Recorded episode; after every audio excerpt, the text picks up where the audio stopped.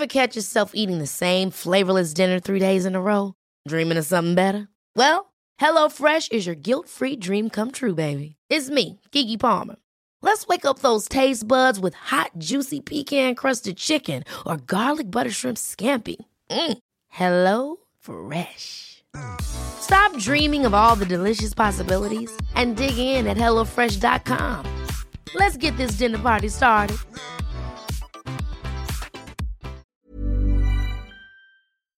Bonjour, aujourd'hui avec Sacha dans la santé expliquée à ma fille, on verra si le café est bon ou mauvais pour notre santé. Puis avec le docteur Martin Blachier, nous ferons un point sur le Covid et nous essaierons de comprendre pourquoi les avis divergent. On parlera aussi du retour de la dingue et nous verrons qu'avoir la ligne appartient peut-être à ceux qui se lèvent tôt.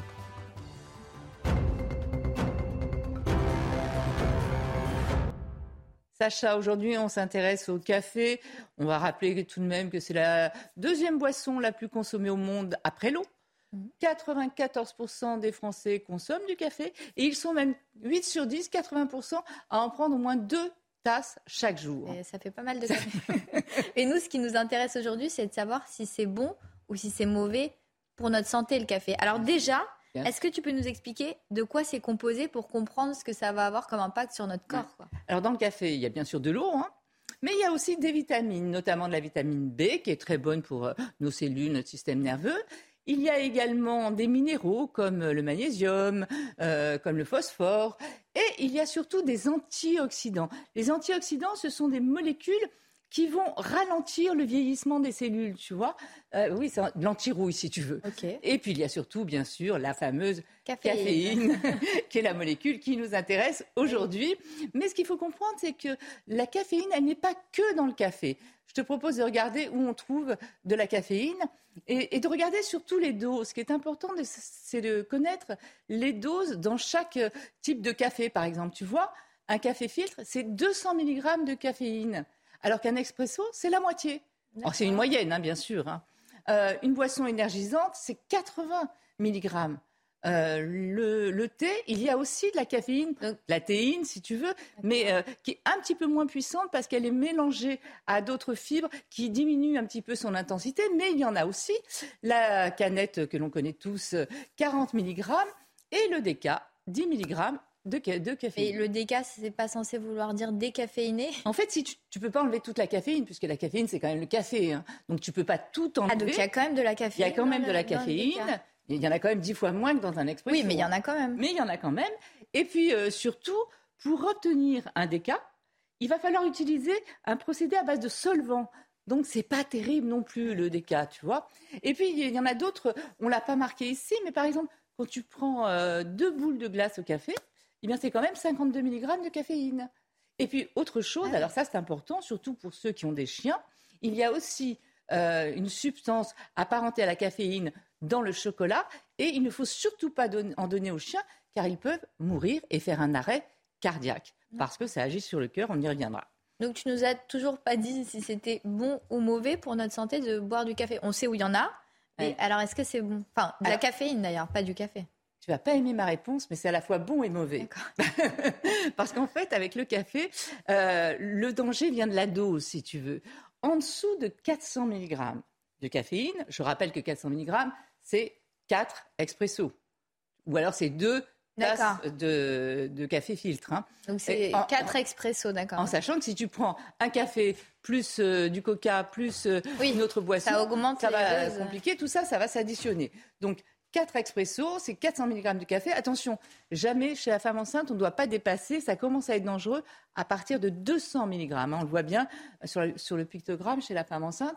Et quand je dis 4 expressos, là aussi, encore attention, c'est 4 expressos espacés dans la journée. Si tu ah oui, vous prenez pas 4, cafés à la suite l'un des autres, là, c'est dangereux, c'est pas bon pour la santé. Hein. donc c'est 4 espacés en dessous de 4 expressos dans la journée. Eh bien, c'est formidable pour la santé. Ah, c'est-à-dire Ça a plein d'avantages. Lesquels? C'est bon pour le cœur, c'est tonique cardiaque. C'est bon pour les poumons, ça va dilater les bronches. Euh, ça va faire, euh, ça va agir sur le poids. On ne va pas prendre de poids. Les gens qui boivent du café n'ont pas tendance à amasser de la graisse, tu vois. C'est bon pour le poids. C'est bon pour les migraines aussi. Euh, souvent, d'ailleurs, il y a des médicaments euh, contre la migraine à, migraine à base de caféine. C'est bon pour la digestion. Les Français sont pas fous. Hein. S'ils prennent un petit café après, le repas, c'est pourquoi? C'est pour digérer, parce qu'en fait, après le repas... Ça aide vraiment à la digestion Ça aide vraiment. Ça fait sécréter, tu sais, la vésicule biliaire, qui va sécréter des sucs biliaires. Les sucs biliaires, c'est un petit peu comme le liquide vaisselle, hein, ça dissout les graisses. Ça va faire sécréter les enzymes du pancréas, qui vont aussi aider à la digestion, et ça va accélérer le transit. Hein. Euh, donc, tu vois, c'est Ça améliore la digestion. Il y a des études qui ont montré que ça avait une grosse influence sur le diabète. Ça évitait non seulement ça évite l'apparition du diabète, diabète de type 2, hein, c'est-à-dire celui euh, dû essentiellement au poids, et en plus ça diminuerait de 17% la mortalité euh, liée au diabète. Donc tu vois, une autre étude aussi, une grande étude, aurait montré euh, que ça diminuait la de 24% la mortalité par maladie cardiovasculaire et de 4% la maladie la mortalité par cancer. Donc, si on voit toutes ces études, attention, il faut toujours. Euh, ce sont des études. Hein. Si tu prends du café clope, ben là, il n'y a plus du tout de bénéfice. Hein. Là, on parle justement avec du café et, seulement. Après, ça a une influence aussi sur la maladie de Parkinson. Là aussi, les études ont montré que les personnes qui buvaient régulièrement en dessous de... D'ailleurs, dans l'étude, c'est deux à trois tasses pour la maladie de Parkinson ça diminuerait le risque de voir apparaître une maladie de Parkinson. Donc tu vois, c'est pas mal quand même. Bah, oui, mais tout ça, ça reste en dessous de 4 expressos par jour. Généralement, les gens, ils sont vite euh, addicts au café, ils en boivent plus. Et quand on boit plus, qu'est-ce que ça fait? Bah déjà, ça a tous les effets inverses de ce qu'on vient de voir. Bah, c'est-à-dire que tu vas être irritable. Ah, j'ai oublié de dire le principal dans les effets bénéfiques, quand même, c'est que c'est psychostimulant, que ça favorise la concentration, la mémoire. Tu es en pleine forme aussi. Ah oui, hein. bah, ça réveille. Oui, ça... Euh, pour les effets négatifs, au-dessus de 400 mg, en fait, ça va avoir les effets opposés aux effets bénéfiques. C'est-à-dire qu'en fait, tu vas être énervé, mais tu vas être irritable, mauvaise. Euh, trop, excité. Euh, donc tu vas plus être concentré, tu vas être énervé, des insomnies, euh, tu vas avoir des maux de tête puisque l'autre agissait contre les maux de tête. Là, tu vas avoir des maux de tête. Quand tu en prends trop, tu peux avoir des troubles digestifs à base de diarrhée, notamment de maux de ventre. N'oublions pas quand même que ça colore les dents, vraiment, ça, ah, ça, jaunit. Ça, jaunit les dents, hein, faut pas oublier. et puis surtout, et c'est ça le plus important, c'est que ça, entraîne des problèmes cardiaques. Oui, mais des vrais problèmes cardiaques. Tout à l'heure, je t'ai parlé du chien, euh, de jamais en donner au chien. En fait, là, on s'est aperçu que du café à forte dose pouvait entraîner des arrêts cardiaques. On s'en est aperçu notamment chez les jeunes qui prenaient beaucoup de café et beaucoup de, boissons, tu sais, euh, Red Bull, avec de la caféine dedans.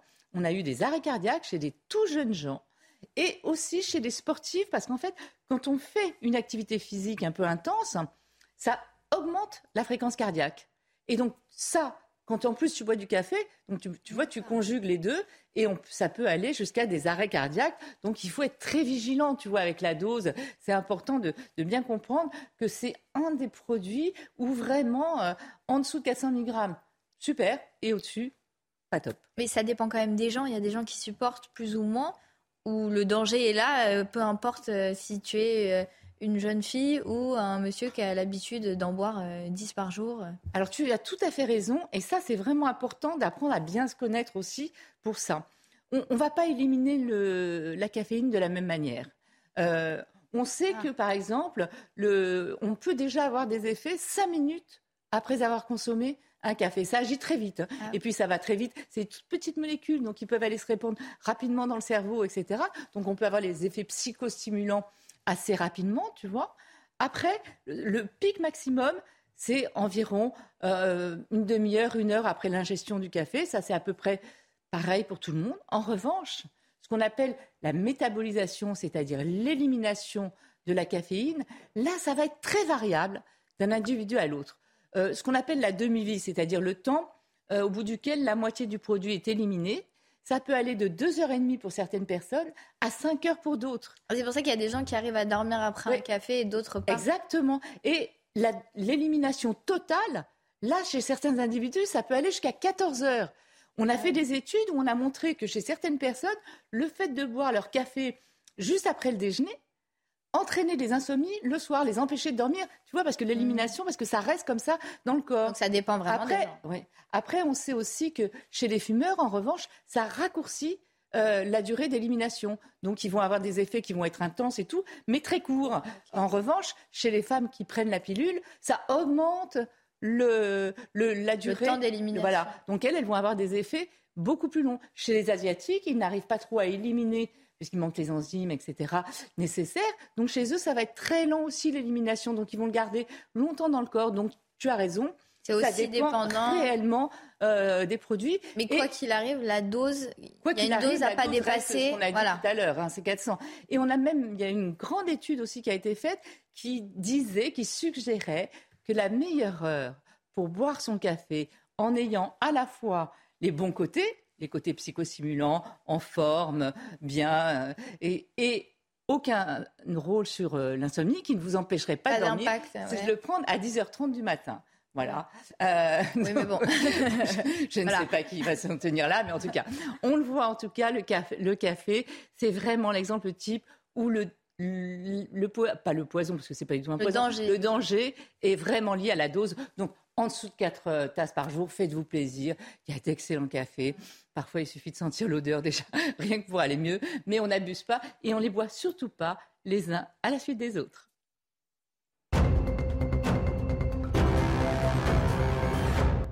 Docteur Martin Blaché, bienvenue, ravi de vous retrouver. Euh, je rappelle que vous êtes médecin de santé publique et épidémiologiste. Alors là, j'ai vraiment besoin euh, de votre savoir, de vos connaissances, parce que je ne comprends plus rien. D'un côté, on entend le directeur de, l'OMS, de l'Organisation mondiale de la santé, qui déclare Nous n'y sommes pas encore, mais la fin de l'épidémie est à portée de main. La fin de l'épidémie, OK? Ensuite, euh, Joe Biden. Regardez ce qu'il a déclaré la semaine dernière. Le Covid, on consacre beaucoup de travail à ce dossier, mais la pandémie est terminée. Nous sommes d'accord? Et là, euh, Guillaume Rosier, donc celui qui a créé euh, Covid Tracker, le nombre de cas positifs au Covid-19, donc on est en France, hein, continue d'augmenter. 57% d'augmentation du nombre de cas positifs en une semaine. Donc, euh, d'un côté, on nous dit c'est la fin, il n'y a plus rien, plus de masque, plus de gestes barrières, plus rien. Et d'un autre côté, on nous dit ça y est, ça repart. Votre avis? Non, mais c'est effectivement intéressant. C'est le décalage entre des déclarations qui ont côté politique et puis euh, les suivis de données qui sont des données euh, épidémiologiques. Ce que le directeur de l'OMS et euh, Joe Biden ont voulu dire, c'est qu'ils considéraient que la crise était terminée. On dit pandémie, épidémie. En tout cas, la crise est terminée, c'est-à-dire qu'on n'est plus dans un moment où le Covid menace quelque part l'équilibre global des sociétés. Alors, il a été très critiqué, le directeur de l'OMS, pour cette déclaration, puisqu'en plus, on a repris cette partie-là, et puis ensuite, il a mis des conditions mm. euh, à la fin de cette pandémie, notamment le fait que 70% de la population mondiale soit vaccinée, 100% des gens fragiles dans le monde soient vaccinés. On en est loin, donc finalement, c'était plutôt une incitation pour dire qu'on avait les clés, mais que euh, pas nécessairement, elles étaient, les conditions étaient totalement euh, réunies. Et Joe Biden, lui, c'est simplement, c'est le président euh, des États-Unis, et donc il dit, euh, pour moi, je considère que ce dossier est classé, et donc il n'y aura plus de, euh, de, changement dans la vie des gens, il n'y aura plus de mesures globales sur les Américains, en dehors des mesures de santé publique classiques qui considèrent du coup le Covid-19 comme d'autres pathologies qui doivent avoir des réponses en termes de santé, mais plus des réponses comme celles qui avaient été apportées mm. précédemment. Mais je pense qu'ils sont entourés d'aussi bons médecins que vous. Euh, D'ailleurs, j'imagine. Et vous nous avez dit qu'il y avait un nouveau variant environ tous les quatre mois. Ce qui veut dire que pour eux, ils éliminent l'éventualité d'un nouveau variant? Non, mais je n'ose pas imaginer qu'aucun des deux euh, ne dise que le virus ne circulera plus. En tout cas, ça, moi, je peux vous le dire, ça n'arrivera pas. La preuve, euh, comme Guillaume Rosier et d'autres le montrent, le virus continue de circuler. Alors, il a recirculé avec la rentrée des classes, avec probablement le retour des gens dans les grandes villes. La tendance se calme un petit peu, mais très probablement qu'au courant octobre, comme c'est le cas chaque année, on aura une nouvelle euh, envolée des cas. Donc on aura une circulation qui va augmenter, comme de nombreux virus euh, circulent plus pendant la période hivernale. Donc là, on a pas mal d'enfants, je crois, qui sont touchés. Donc c'est aussi la rentrée scolaire, les températures qui ont baissé aussi, le fait qu'on soit plus en intérieur. C'est ce que vous nous aviez expliqué. De toute façon, ça allait remonter. Exactement. Alors là, ce qui se passe, c'est que les gens se resociabilisent. Et donc, euh, comme on le sait maintenant, c'est un virus aérosol qui aime bien les endroits clos. Donc, quand il y a plein de gens qui se regroupent dans les mêmes endroits, dans des lieux clos, effectivement, ça encourage la, circulation de ce virus, mais d'autres. Hein. D'ailleurs, en ce moment, les gens, il y a des cas de Covid, mais il y a des cas de tout un tas d'autres infections virales. Euh, les gens ne sont pas malades que du Covid et il y a beaucoup de gens qui sont malades. Donc voilà, ce sont les conditions, les gens se réunissent, c'est la rentrée des classes. Il n'y a plus de gestes barrières du tout. Les gens oui, oui, comme d'habitude, j'ai envie de dire, comme tous les ans, il n'y a pas de geste barrière, il y a la grippe, bah, depuis deux ans, il y, en avait. Non, mais c'est ça, mais depuis deux ans, on, avait moins des autres infections respiratoires également. Donc c'est un phénomène qui est naturel, qui est classique, et le Covid vient se marier dans toutes les infections virales. Ce qui fait peur aux gens, c'est savoir si on va recommencer à nous obliger à porter le masque. Euh, c'est ce qui inquiète les gens. A priori, non. Moi, je n'ose y croire. En tout cas, il y a toutes les déclarations politiques dans le monde entier, même dans les zones comme la Nouvelle-Zélande, où c'était quand même plutôt des, extrémistes, des, mesures barrières. On dit que ça, cette période était terminée. Je ne lis pas de signal contraire en France. Donc, à mon sens, ça va redevenir de la santé publique normale et plus cette gestion de crise avec des mesures euh, systématiques et un peu euh, brutales. Un mot pour terminer sur le Covid. Euh, vaccination, campagne de vaccination, pour qui, quand? C'est pareil, les déclarations sont toutes les mêmes et c'est ce qu'on met dans nos scénarios de santé publique. Il y a une partie de la population où on encourage la, vaccination pour différentes infections euh, hivernales et donc il y aura la grippe comme tous les ans, il y aura le Covid. Euh, très probablement pour les gens qui ont une vaccination un peu éloignée, puisque l'efficacité chez les gens très âgés, elle décroît avec le temps même sur les formes rares. Et il y aura potentiellement le pneumocoque, c'est-à-dire ces trois vaccinations qui protègent contre les germes de l'hiver. Donc vous, vous recommandez pour cet hiver, pour les personnes de plus de 60 ans, ces trois vaccinations? Pour les gens de plus de 65 ans, qui est la cible, qui est la cible en France, mais dans tous les autres pays, je recommande de voir avec leur médecin généraliste comment passer le plus tranquillement et de la façon de moins risquer l'hiver, c'est-à-dire en se protégeant contre les germes qui vont circuler pendant cet hiver. On reste avec les virus? Oui. Euh, la dengue, la dengue, qui, on a une augmentation du nombre de cas euh, sur le territoire en métropole. Euh, c'est dû au réchauffement climatique Alors effectivement, il y a eu euh, la DGS qui s'est inquiétée. Direction générale de la Direction générale de la santé qui s'est inquiétée euh, de, la recrudescence des cas de dengue, hein, ce qui est une maladie normalement tropicale. Donc c'est une maladie qu'on a en Afrique subsaharienne, en Asie beaucoup, notamment à cause du moustique du tigre qui transmet effectivement ce virus. Et donc depuis les années 90, année où la dengue est arrivée en France, on a plus en plus de départements, maintenant 67, où on a ce moustique. on voit d'ailleurs sur la carte. Qui a exactement envahi le territoire français. Et ce moustique peut transmettre la dengue.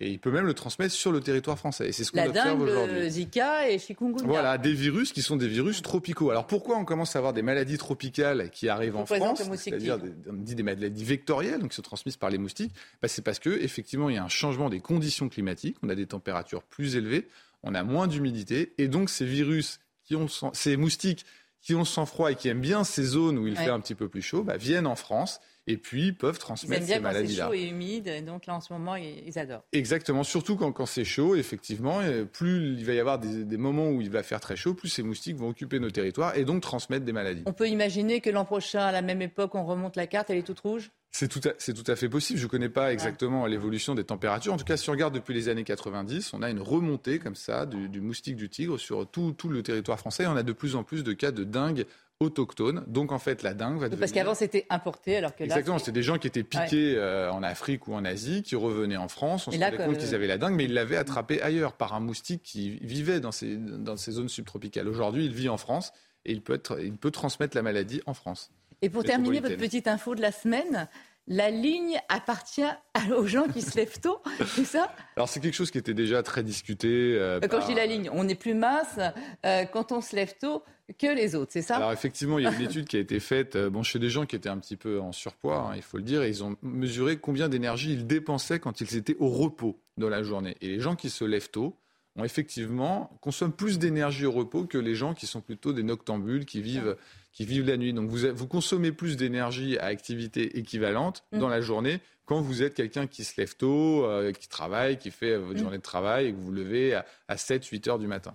Mais c'est assez contre-intuitif parce qu'on avait l'impression que de se lever tôt, d'ailleurs on le voit, les, les, personnes qui se lèvent tôt ont souvent des, des, règlements, des problèmes de poids, etc.